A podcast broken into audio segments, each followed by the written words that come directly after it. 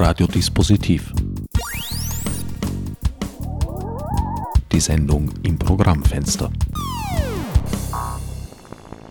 Willkommen bei Radiodispositiv. Herbert Gnauer begrüßt euch zu einer Sendung, für die ich mich in das Brutstudio in der Zieglergasse 25 begeben habe. Dark Revolutions. Ich habe soeben eine Probe miterlebt und sitze hier jetzt mit drei der Mitwirkenden, die sich selbst vorstellen werden.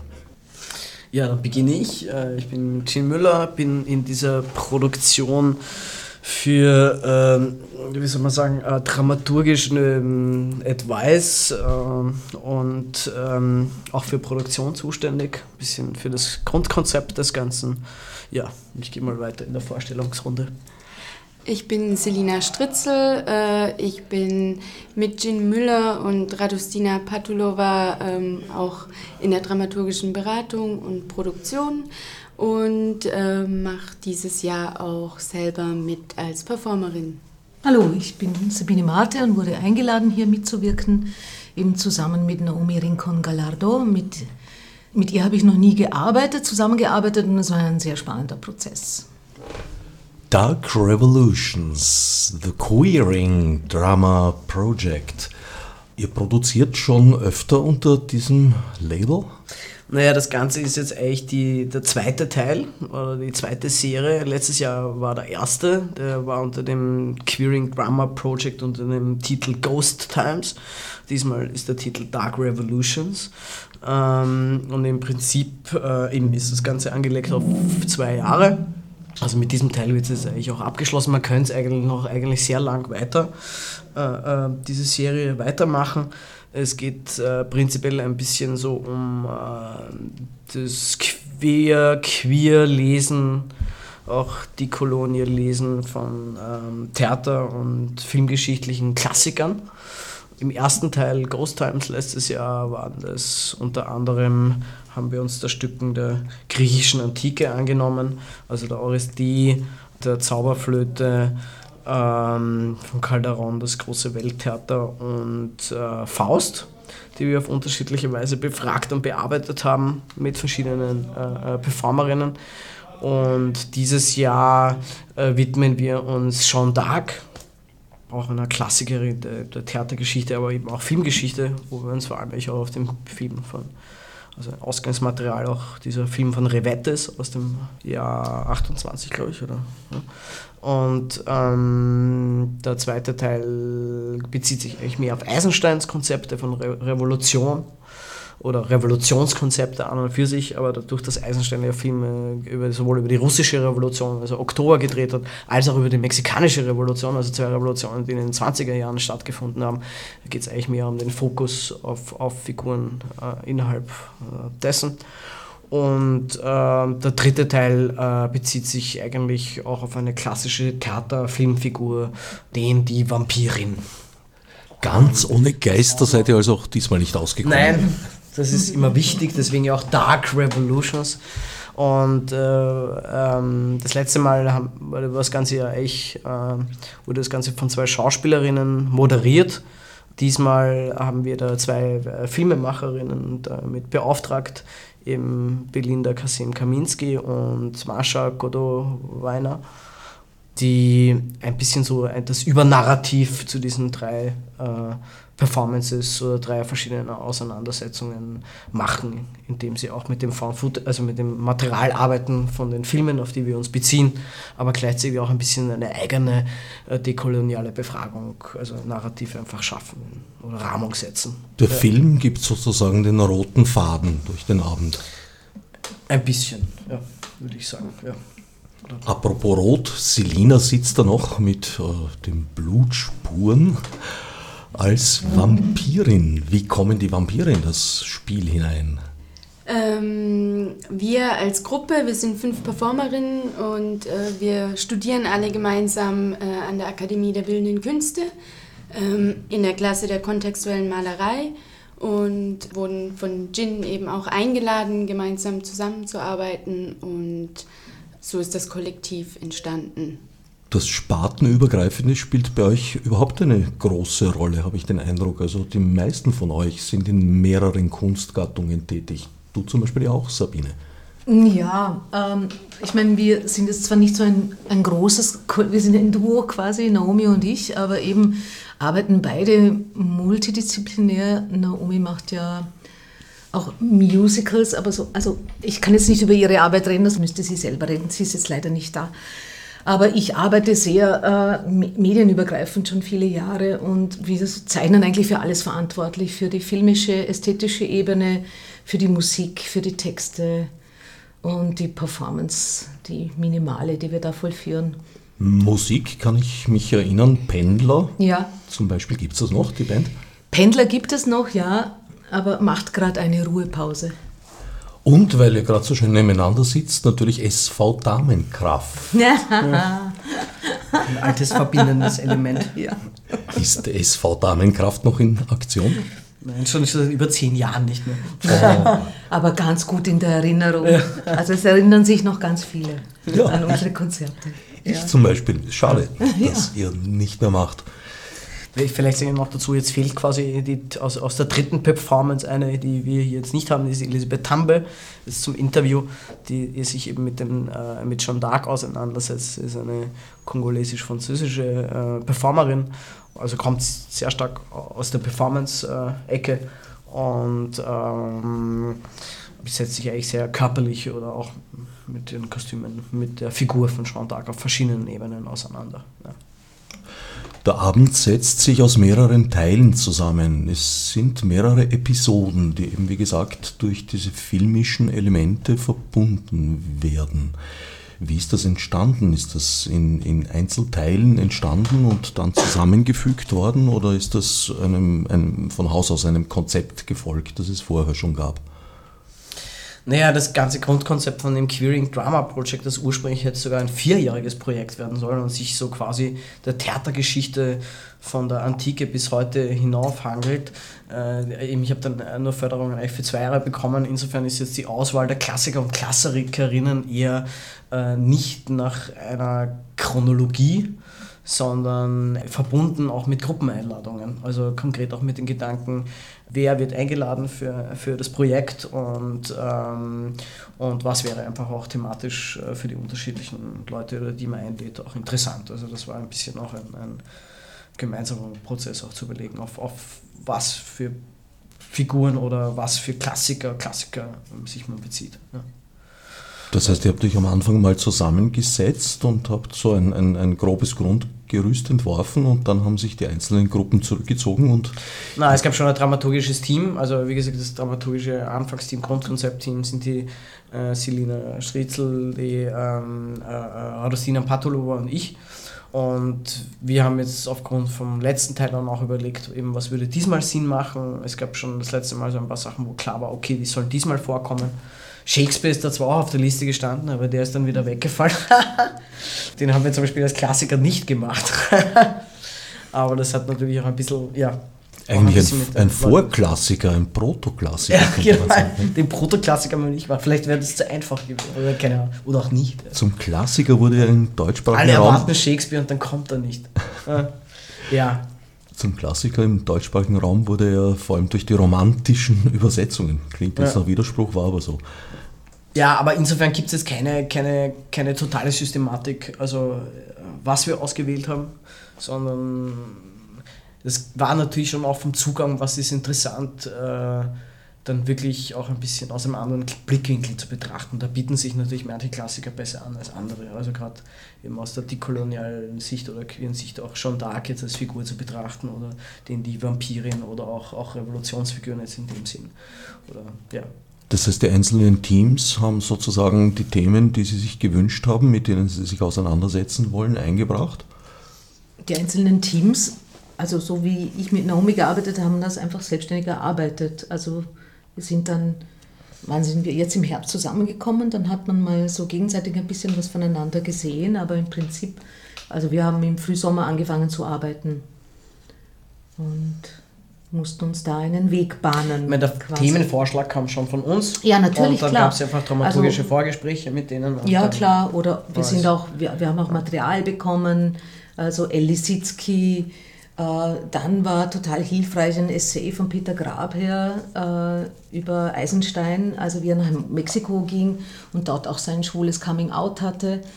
Also das war für uns ein sehr wertvolles Material. Und dann habe ich mich halt mit Naomi in vielen Gesprächen und so Vorarbeiten haben wir uns halt zusammengefunden und sehr schnell hatten wir auch Ebenen, wo wir wussten, wie wir arbeiten wollen. Also dass wir mit Körperfragmenten arbeiten wollen, ähm, dass wir einen experimentellen Zugang zur Sprache haben und dass wir auch von der Ästhetik her sehr, das sehr stark und genau haben wollen. Also eben bezogen auch auf ru- russischen Konstruktivismus. Das war natürlich da sehr inspirierend. Ja. Da habt ihr mich ja sehr überrascht mit zwei Varianten von den berühmten Körperetüden, die Vsevolod Emiljewitsch Meyerhold für seine Schauspieler entwickelt hat. Den Steinwurf und den Dolchstoß. Ja. Wie kam es dazu? Wir, sind schon quasi Gegnerinnen, Antagonistinnen. Also ich bin mehr auf der, ich bin quasi die russisch-abstrakte und äh, Naomi kommt von der mexikanischen Seite und sagt, das, was ihr euch für die Re- Revolution ausgedacht habt, das hat uns eigentlich nicht betroffen. Also es gibt da schon so eine Gegenüberstellung, die wir da verhandeln auch äh, über die Performance und wir wussten, dass wir mal, dass wir einen Kampf brauchen da drin. Wir müssen uns mal begegnen. Und auf Meyerhold zu stoßen war ein großer Schatz. Also das, das war dann für uns klar, dass wir das dann eben mit dieser revolutionären Theatertechnik, die er erfunden hat, vollziehen wollen. Wie seid ihr Meyerhold begegnet? Also, Über YouTube, das ist ein YouTube-Tutorial. Oh, Und äh, ja, und klar, wir haben natürlich, also das ganze Material, was wir auch von ähm, äh, Selina und Jean und Rosina bekommen haben, wir haben natürlich tolle Texte bekommen. Da ist er natürlich auch vorgekommen. Und, aber jetzt für die Performance selber, ja, wo gehst du rein? Du schaust dir halt, schaust dich im Netz um. Und auch der Text ist eigentlich der Text vom Tutorial. Ja. Ich finde es ja sehr spannend, weil du jetzt äh, ihn als revolutionären Theatermacher bezeichnet hast. Naja, revolutionär waren sie damals alle beide. Und wenn ich beide sage, meine ich neben Meyerhold natürlich äh, Konstantin Sergejewitsch Stanislavski, die sozusagen zwei Schulen entwickelt haben. Aus der Stanislavski-Schule hat sich dann dieses äh, Memory Sense Acting äh, entwickelt, das auch Lee Strasberg dann, ja, kann man sagen, wie auch immer weitergeführt hat. Und ich würde sagen, aus der Meyerhold-Schule hat sich das Brechtsche Theater entwickelt. Also der Schauspieler oder die Schauspielerin schlüpft nicht in die Figur und das Ideal ist nicht ein, eine dargestellte Figur zu sein, sondern sie darzustellen. Wir sind nicht im Zaubertheater, heißt der Satz dazu. Sehr schön. Finde ich einen, einen, einen sehr Ja. spannenden Ansatz. Ja, ich, Ja. Und ich finde ja, dass der Eisenstein ja dann echt wirklich fast näher an, also auf jeden Fall sich mehr auf Meyerhold bezogen hat. Also auch dann mit der ganzen Montage der Attraktionen und, und, und diesem ganzen Konzept oder auch dann natürlich auf Zirkus.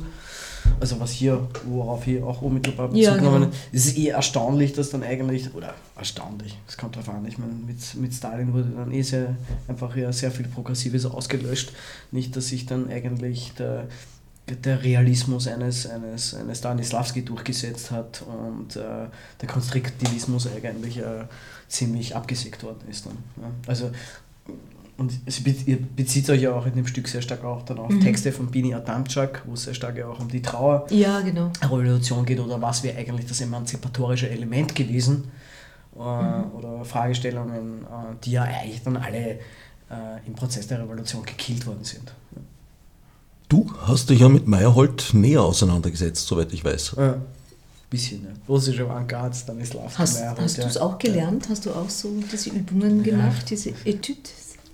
Schauspieltechnisch nicht. Ha, Theoretisch schon. The parts of the etude? Nein, es ist schon eine, eine faszinierende Arbeitstechnik, in der es sehr um Rhythmik Ja. geht. Ja. Und, und die Vorbereitung der Bewegung, ihren Höhepunkt und die Entspannung danach, die dann nicht immer stattfindet. Mhm. Und in jeder dieser Etüden, wenn ich mich nicht sehr irre, kommt ein Moment vor, wo es keine Vorbereitung gibt. Mhm. Das Irastva. Und da fehlt das I.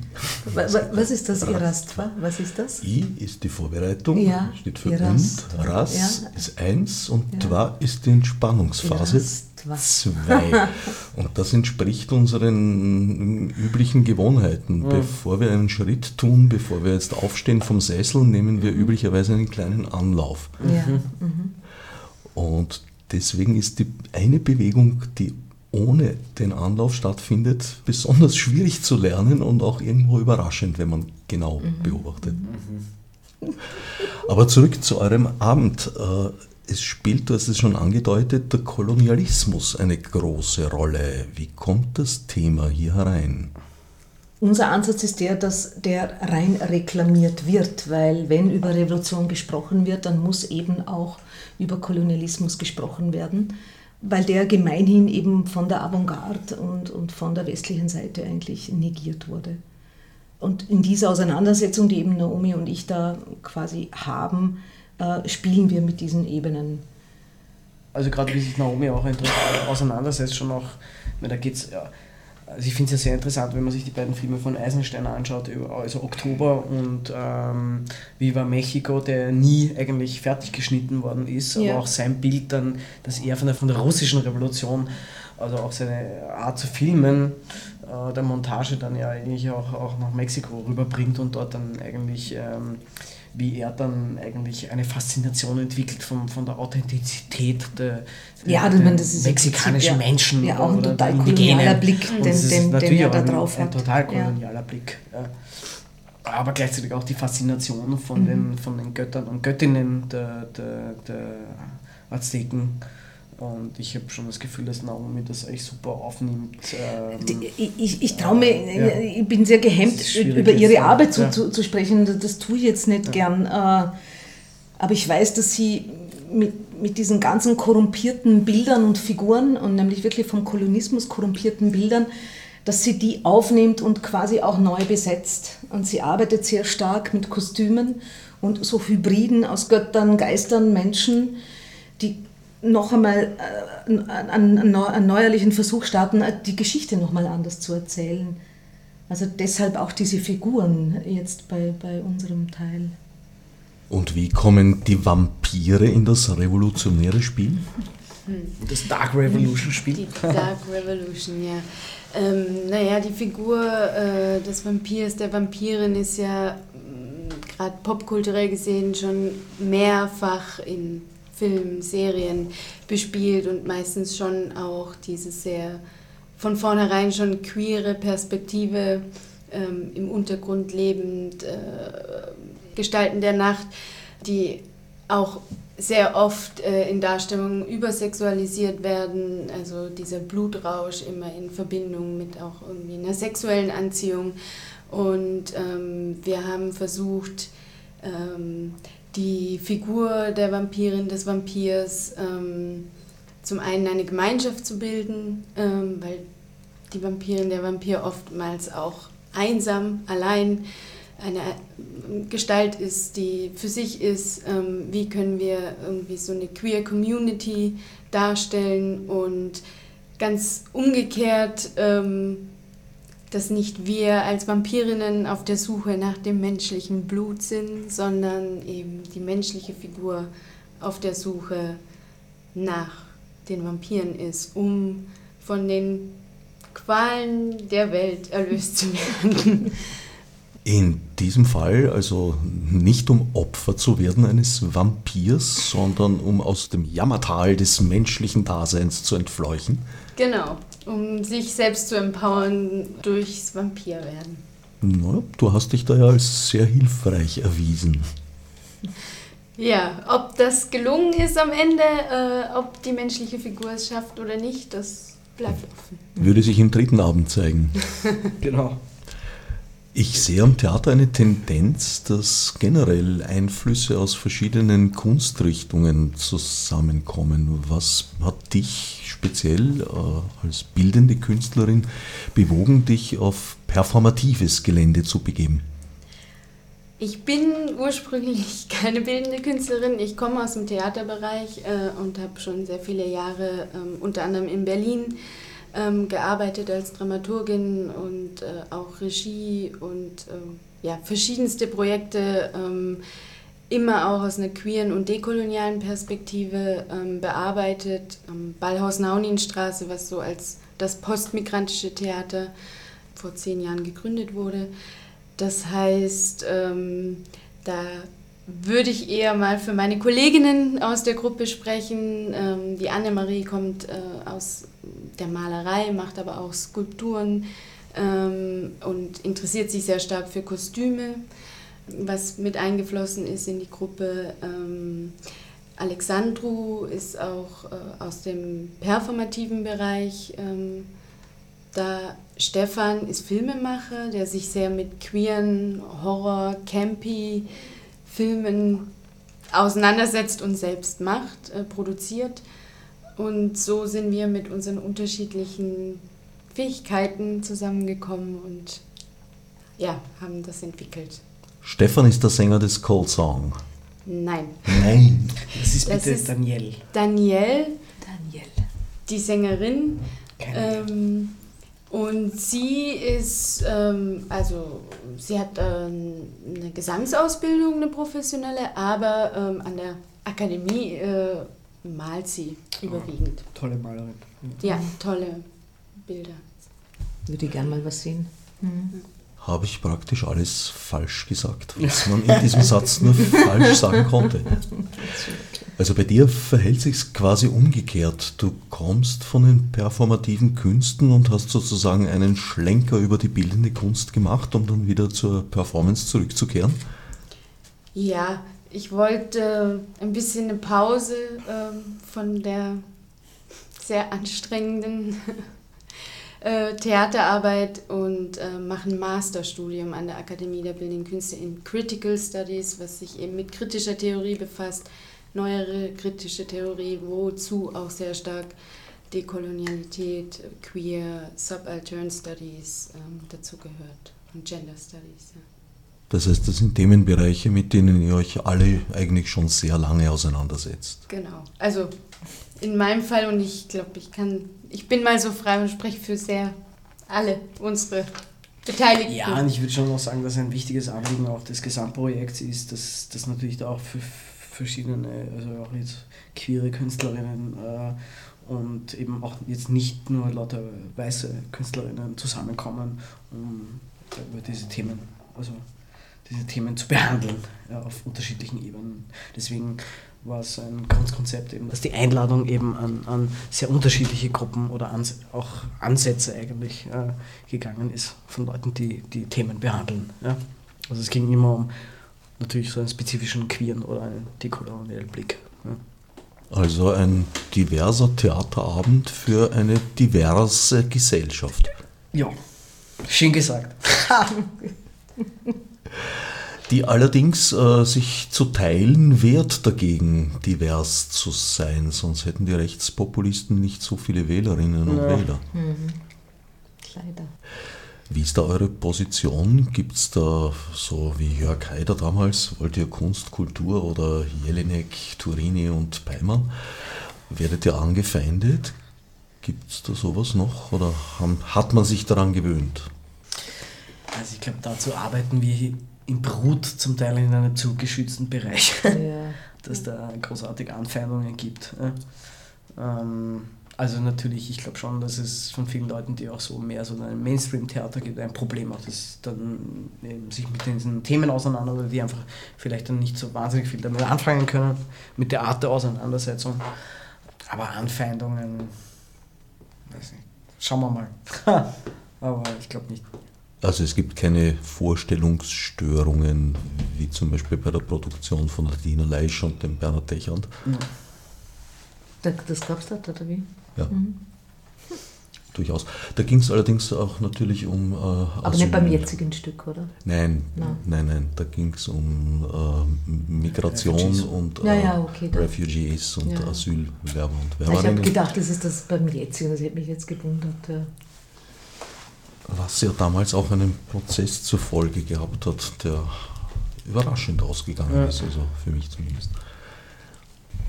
Premiere ist am 14. November und dann spielt ihr achtmal bis zum 23. November, immer jeweils um 19 Uhr, im Brutstudio in der Zieglergasse 25. Karten auf dem Website unter brut-wien.at. Genau. Ihr habt schon mehrere Male am Brut gearbeitet, soweit ich weiß. Also das hat schon eine Tradition, die Zusammenarbeit. Ihr Ziemlich, ja. fühlt euch hier mit euren Themen offenbar gut aufgehoben. Das schon, ja. Also ich ich meine, ja. bei dir war es jetzt eigentlich kontinuierlich mit den ganzen Produktionen. Also bei mir war es mir die Zeit, also wie wir noch mit SV Damenkraft auch aktiv waren und dann eben All Landing the Dominant gemacht haben. Ja. Und von da eigentlich weitergehend waren wir eigentlich ständig am Brut. Ja. Ist schon so eine kleine Heimat, würde ich schon sagen. Ja. Wie wir wissen, ist das Brut ja auch gerade ziemlich bedroht, Es weil sehr es ist bedroht, gar ja. nicht äh, klar, ob die überhaupt ins Künstlerhaus zurückkommen. Nicht? Das ist äh, hier jetzt eigentlich eher so ein Ersatzspielort. Mhm. Aber ja, da ist, findet am Dienstag, den 12. um 10 Uhr am Vormittag eine öffentliche Pressekonferenz vom Künstlerhaus statt, wo es nochmal auch um die Forderungen der freien Szene geht. Ähm, dass das Brut wieder ins Künstlerhaus zurückgehört oder ähm, beziehungsweise dass die freie Szene diesen Ort weiter beansprucht und eben nicht an die Haselsteiners oder die Schröders aus der Albertina geht. Und äh, auch da ist es ganz wichtig, glaube ich, Präsenz zu zeigen, um das einzufordern. An sich ein Ort, an dem ja schon seit vielen Jahrzehnten Theater gemacht wird. Conny Hannes Meyer und seine Ja, Komödianten. ist seit den 70er Jahren, ne? Künstlerhaus. Korrekt. Ja, und dann kommt ein Privatinvestor, Mhm. übernimmt das Künstlerhaus, verlangt einmal gleich für die Renovierung drei Millionen mehr und wie soll sich das ein armes Theater leisten können? Ja? Weißt du, wie es da steht in dieser Sache? Nein, anscheinend glaube ich, äh, ist alles, alles noch nach wie vor ungewiss, aber ich glaube, die Karten fürs Brut stehen nicht gut, da wieder zurückzukehren. Und deswegen glaube ich, ist es extrem wichtig, dass da öffentlicher Druck aufgebaut wird. Weil ähm, ich glaube, es braucht einfach ein Commitment vom Haselstein und auch von der Stadt Wien, dass äh, die freie Szene weiterhin dort einen Ort im, auch, oder Sichtbarkeit auch im ersten Bezirk hat. Und zwar einen leistbaren Ort Ja. auch. Ja. Wie sieht es mit dem Konzerthauskeller aus? Ne, der wurde ja schon vor drei Jahren abgegeben. Hm. Da war anscheinend die Miete auch so urteuer, dass sich das kaum ausgezahlt hat. Ne? Und das Konzert hat war auch heilfroh, dass sie quasi die, die Theaterleute raus haben. Ne? Derzeit gibt es mehrere Spielorte. Hier ist ja nicht der einzige. Nein, das ist eben im Moment der einzige, der das Brut hat. Es war früher Proberaum und das ist quasi eigentlich der einzige Spielort. Und sonst ist das Brut eigentlich sehr viel in den Bezirken unterwegs, nicht? Oder muss Also im Spielorte Moment gibt es, glaube ich, drei, Ja. drei Spielorte oder es müssen immer neue, neue Orte finden für jede Produktion. Die sind nicht ständig, sondern wechselnd. Ja, Gut, an wechselnden Orten Theater machen ist nicht Eine unbedingt das, eine Herausforderung, aber nicht unbedingt das Schlechteste, wie uns ja unter anderem Claudia Bosse mit dem Theaterkombinat öfter mal lehrt. Ja, aber das ist halt auch die Gefahr, nicht? Weil es ist halt dann, wenn das Brut sagt, ja, es geht ja eh so gut, dann denke ich, statt, naja, können Sie eh gut mit dem Leben so, braucht ja keinen Spielort mehr, ne? Nein, geht es, ja eh so es gut. geht auch mal mehr, dass das ums der Prinzip Institution ist. Also ich der Sichtbarkeit. Ja. Ja, Im ersten Bezirk auch. Mhm. Ja, gerade dort nehmen wir Musikverein. Ja. Ja, ich sehe der Theater überhaupt recht bedroht. Auch dem Volkstheater geht es ja jetzt nicht so Geht's super. auch nicht gut, ja, aber wenn ich bedenke, dass in, in anderen Städten eigentlich im Museum, also es kommt keine äh, Museumseröffnung oder Ausstellungseröffnung ohne eine Performance aus, dann geht das eigentlich sehr stark in die Richtung, oder auch wenn man Tate Modern schaut, in die Richtung, dass es die performativen Künste eigentlich sehr gut mit den bildenden Künsten können und dass es da unterschiedlichste Formen der Verbindungsmöglichkeiten gibt. Also ich glaube, man vergibt sich was, ja, indem man das Brut äh, raushaut. Ja und äh, einen, einen konservativen sehr Albertina wieder Raum gibt. Ja. Also damit bleibt das Künstlerhaus oder wird eigentlich wesentlich konservativer als es war. Ja. Ich sehe auch teilweise in der anderen Richtung, also von den performativen Künsten ausgehend, insbesondere vom Tanz ausgehend, äh, sozusagen ein Einbeziehen ganz anderer Künste. Also am Tanzquartier, aber nicht nur Ja. im Tanzquartier, sehe ich sehr vieles, was vor einigen Jahren wahrscheinlich noch nicht als Tanz erkannt worden wäre. Zum Beispiel eine hochinteressante Entwicklung. Ja. ja, das Comeback der Performance seit einigen Jahren. Ja. Also ich glaube in den 90er Jahren war eher so Performance. uh, und so. Und ich glaube, äh, es gibt schon, also hat in den letzten zehn Jahren schon sehr stark so also ein Comeback eigentlich der Performance stattgefunden. Ne? Ich finde es ja. auch total interessant. Also ich sehe es auch als, also ich mag auch diesen Hybriden von eben Theaterarbeit und Performancearbeit. Und vielleicht ist, führt das auch manchmal ein bisschen zu, zu so äh, Unsicherheiten im Publikum. Aber ich arbeite zum Beispiel auch sehr gern mit performativen Elementen in einem Theaterprojekt. Ja? Also wir tun das ja auch, die Naomi und ich.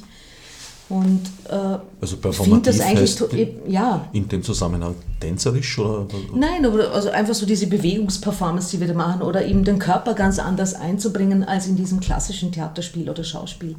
Das finde ich ganz interessant. Also in Theaterproduktionen quasi mit, mit diesen Disziplinen und eben ganz stark auch mit, mit Performance zu arbeiten. Also die da auch als, als schauspielerische Arbeit genauso zu sehen. Das finde ich irgendwie sehr spannend. Wie siehst du das, Selina? Wie sehe ich das? Ähm, es ist so irgendwie ein bisschen zu viel gerade noch in meinem Kopf dass ich gerade nicht weiß, wo ich anfangen soll und wo aufhören. Ähm. Verständlich nach einer Probe wie dieser. War das euer erster Durchlauf oder also, kann man das schon als Hauptprobe sehen? Nein, also Hauptprobe, nein. Also, also bei uns hat sowieso die dritte Performerin gefehlt, äh, die ist gerade in London. Also das war jetzt überhaupt nicht quasi das vollständige Stück jetzt, das, das wir da gezeigt haben. Also ich hoffe dann, für mich fängt das erst eigentlich nächste Woche an, so ha. Durchlauf. Na wirklich. Also, wir hatten vor zwei Tagen so technische Einrichtungen und alles und jetzt war es so, so gesehen der zweite Durchlauf ohne technische Unterbrechungen, mehr oder minder. Ja. Und zufrieden? Naja, man sieht, glaube ich, immer davon noch alles, was man alles machen könnte. Ja? Deswegen, also ich, ich finde es traurig, wenn man jetzt schon komplett zufrieden wäre. Oder traurig mhm. auch nicht natürlich, weil es kommen auch Wunder, wo man sich denkt, oh cool, ist schon alles fertig, aber, aber im Normalfall ist es schon so, dass man noch bis vor der Premiere eher die Dinge sieht, die noch alle zu machen sind. Ja? Und, ähm, und da sind schon noch ein paar Sachen, ein paar Aufgaben zu, ja, also ich, ja, ich habe auch noch eine ganz große ja. To-Do-Liste. Ja. Aber Leider. eigentlich ja. auch selbstverständlich. Ich weiß nicht, ob ihr schon mal äh, eine Woche, knapp eine Woche vor Premiere schon mal komplett fertig wart. Mhm. Also das habe ich noch nicht erlebt. Aber dafür ist es schon relativ fertig ausgeschaut, oder? Kann ich bestätigen. Doch, durchaus. Es kann nicht eine Woche vorher fertig sein. Das geht sich nicht aus. Das genau, und die Probenzeit ist echt knapp. Also ich hätte gern jetzt ein bisschen noch Zeit, um wirklich so einzelne Szenen oder eben so Bewegungsabläufe gut zu proben, äh, Auf- und Abgänge, Szenenwechsel. Freue ich mich, wenn ich das nächste Woche noch ein bisschen machen kann. Finde ich schon notwendig. Da merkt man natürlich auch die Herausforderung mit äh, drei unterschiedlichen Gruppen, die natürlich alle ihre eigenen Probenzeit haben, mhm. Koordination und ähm, ja, die Zeit mhm. läuft davon. Ja. Wie siehst du da deine Rolle, Jean, in dem Ganzen? Äh, bist du Regisseur aller einzelnen Teile oder eher nein, für nein, den nein. Zusammenhang zuständig? Na, also diesmal bin ich eben gar nicht äh, äh, regimemäßig. Also ich sehe mich da wirklich eher als dramaturgische Beratung in dem Prozess schon von Anfang an. Also, weil wir mit allen drei Gruppen schon, äh, also sehr stark eigentlich im Frühjahr äh, ja. viele Treffen hatten, auch zum Austausch von Material oder auch was könnten Themen sein. Und die Erarbeitung lief dann eigentlich sehr selbstständig. Und äh, jetzt ist eher mm, mehr Feedback geben natürlich. Also weil ich eher halt die Möglichkeit habe, das Auge von außen zu sein jetzt. Und noch ein bisschen, was das Gesamtding betrifft, äh, noch ein paar Art Justierungen vielleicht vorzunehmen, um das noch ein bisschen den, den Rahmen noch ein bisschen mhm. konkreter zu setzen. Ja. Aber ja, also ich sehe mich in dem Fall jetzt nicht als Regisseur. Es war von Anfang an eigentlich schon auch eine ein bisschen so die Herausforderung bei diesem Projekt oder in meiner Vorstellung, dass es schon auch cool ist, wenn die einzelnen Gruppen für sich auch Performances machen, die auch durchaus im anderen Kontext zu zeigen sind, nämlich auch einzeln. Und mhm. ich glaube, jede dieser Performances, die hier heute stattfindet, funktioniert auch einzeln in einem anderen Rahmen. Ja. Also das war vom Konzept und das war auch das letzte Mal so. Oder haben dann auch, äh, ähm, gab es auch ein paar Performances, die dann auch in einem anderen Kontext mhm. äh, gezeigt worden sind, also Einzelperformances.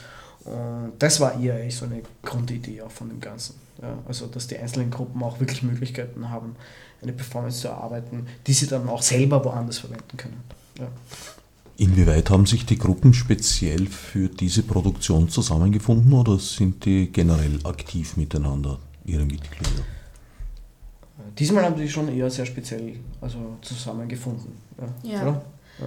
Also bei uns beim dritten Part, wir sind ja sozusagen die größte Gruppe äh, performativ auf der Bühne von fünf Personen, ähm, gab es eher wir kennen uns, aber in der Form zu fünft haben wir auch noch nie zusammengearbeitet. Also es war auch eine neue Erfahrung und ein spannender Prozess. Zum Glück gut ausgegangen. ja, Elisabeth Tamboy zum Beispiel, die arbeitet ganz konkret mit ihrem Team. Sie ist auch eine Einzelperformerin, aber auch mit ihrem Team, die die Sounds machen und das Video. Und die hat ihr eigenes Team, mit dem sie immer wieder arbeitet. Mhm. Aber im Grunde sind die meisten, die ich da jetzt heute gesehen habe, doch in irgendeiner Weise der Wiener Szene zuzurechnen. Zwar mit starken Kontakten nach außen, aber trotzdem hier irgendwo doch verwurzelt. Ja, nein, alle. Also ja. international, aber hier, hier, hier lebend. Spannend, ja. wie unterschiedlich und äh, im positiven Sinn inhomogen die Wiener Theaterszenen inzwischen, muss man sagen, eigentlich geworden sind. Ja was ja durchaus der Realität Rechnung trägt. Ja, eh. Also ich kann mich erinnern, in den 1980er Jahren wäre das alles völlig undenkbar gewesen. naja, Wien ist auch hoffentlich ein bisschen diverser geworden seit den 80er Jahren. Ein bisschen offener geworden, ja. Mhm. Noch nicht nur ein bisschen. Ja. Glücklicherweise glücklicherweise. Also in den 80ern hat es eigentlich begonnen, in meiner Wahrnehmung ja. aufzublühen. In den 70ern, da war es noch wirklich ja. sehr grau und starr. In den 80ern. bei mir ist es erst in den 90er Jahren irgendwann langsam aufgebrochen, aber in meiner Wahrnehmung. Ich bin noch ein bisschen jünger. Es kommt, glaube ich, immer darauf an, wann man. Na, stimmt schon. Ja. Also der Mauerfall dann, so 89, war dann mhm. schon auch nochmal ein Trigger, der auch hier in Wien sehr vieles in Bewegung mhm. gesetzt hat glücklicherweise die Rückkehr zur kosmopolitischen Weltstadt, wenn man so möchte, die Wien ja schon mal war, bis das äh, in den 30er Jahren dann vernichtet wurde. Mhm. Ein Schlag, von dem wir uns jetzt vielleicht langsam beginnen zu erholen. Wäre meine Hoffnung zumindest, aber ich glaube, wir müssen ein paar Lektionen auf diesem Weg doch noch ein paar Mal wiederholen. Ganz fertig sind wir mit dem. ein paar Geister aus den Gräbern, ein paar Böse. Womit, wir bei den konterrevolutionären Geistern wären. Ja, auch die gibt es. Ja. Man soll sie nicht rufen, sonst wird man sie sehr schwer wieder los. Mhm. Du hast gemeint, mit der zweiten Produktion in dieser Reihe sei dann Schluss oder gibt es doch Chancen auf eine Weiterführung des Konzepts? Nein, eigentlich nicht, weil äh, von wegen 30er Jahren oder äh, 20er Jahren Rotes Wien ähm, gibt es eigentlich nächstes Jahr dann zum Wahlkampf, rechtzeitig zum Wahlkampf äh, der Wiener Wahlen ein, ein neues zweijähriges Projekt, was sich eigentlich mit dem Roten Wien der 20er und der 30er Jahre beschäftigt und ähm, äh, das wird dann eigentlich in eine ganz andere Richtung gehen.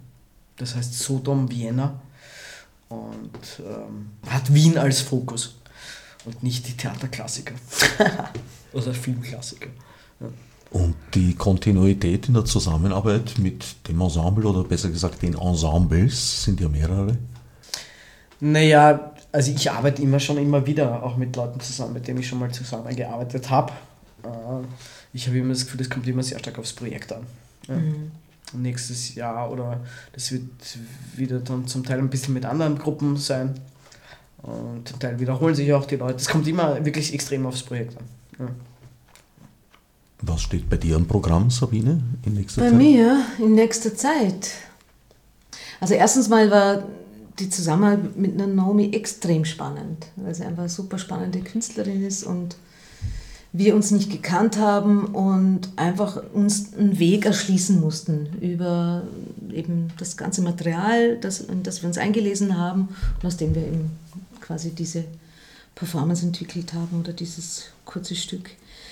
Und es steht wieder filmische Arbeit an bei mir, die ich mit dem Oliver Stotz mache zusammen. Es wird ein Experimentalfilm für einen Regieverband, für einen österreichischen. Äh, also es ist unglaublich viel Arbeit gerade im Moment. Und dann steht auch wieder, also ich habe wieder auch zu zeichnen begonnen, es steht auch wieder bildende Kunst an bei mir. Und dann, also wir haben eine Einladung zum Beispiel jetzt mit, mit, mit unserem Stück für nächstes Jahr.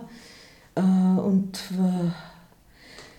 dann gibt es noch andere Zusammenarbeiten mit anderen Projekten, unter anderem auch mit der Anna Lana, so ein feministisches Chorprojekt. Das hat im Herbst stattgefunden und wird dann nächstes Jahr auch wieder stattfinden. Also teilweise schon bestehende Projekte, die nochmal quasi an neuen Orten aufgeführt werden, bildende Kunst und wieder filmisches Projekt. Wie gesagt, sehr interdisziplinär. bei dir, Selina? Ah.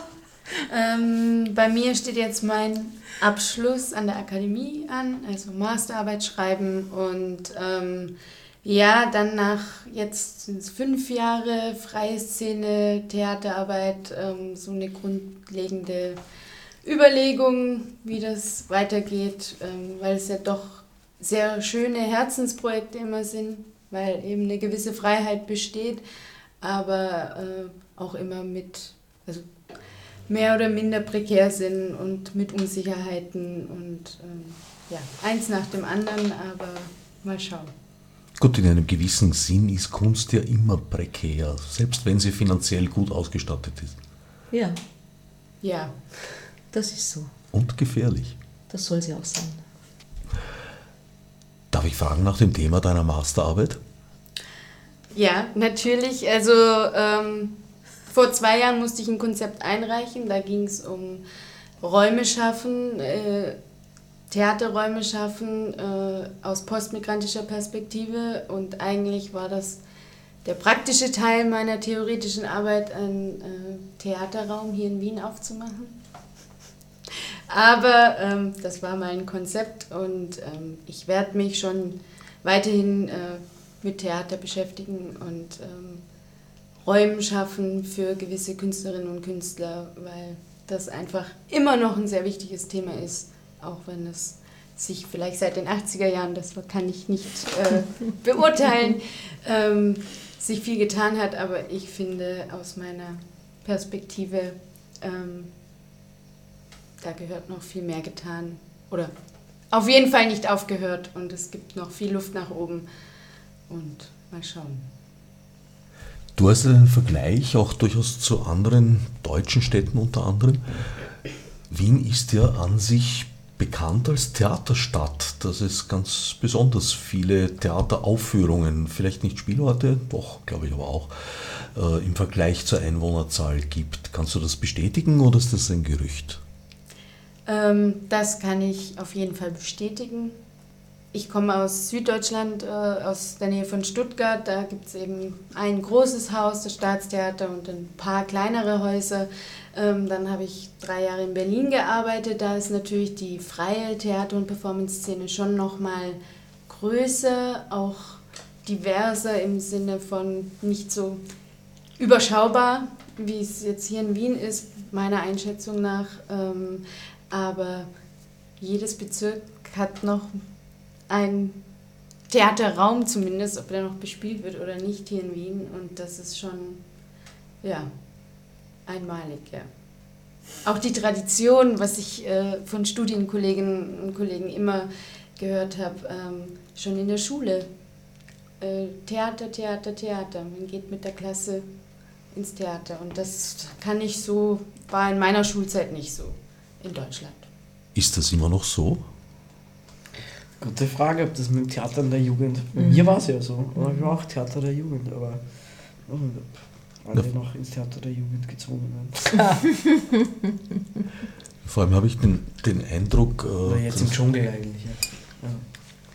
Das vor allem also bei politischen Entscheidungsträgern und Entscheidungsträgerinnen wohl auch. Theater schon ein bisschen oder ziemlich an, an, an, Bedeutung verloren hat, weil früher war Theater halt so ein, ein, ein Ort der Meinungsmultiplikation und auch Meinungsmachung könnte man sagen. Und ich glaube, da sieht man heute das Gewicht eher bei Fernsehen und Internet. Ich glaube, das war es damals auch. Aber ich glaube, dass damals Burgtheater mehr Staatstheater bedeutet hat. Also so jetzt im Peimann oder, oder im Bernhard-Zeiten oder, oder und damit dann mehr als Staatstheater auch umkämpft waren in der Meinungsmache oder was Staat und Theater oder sonst irgendwie miteinander zu tun haben. Ähm, ich glaube, das, da, das hat sich ein bisschen verschoben.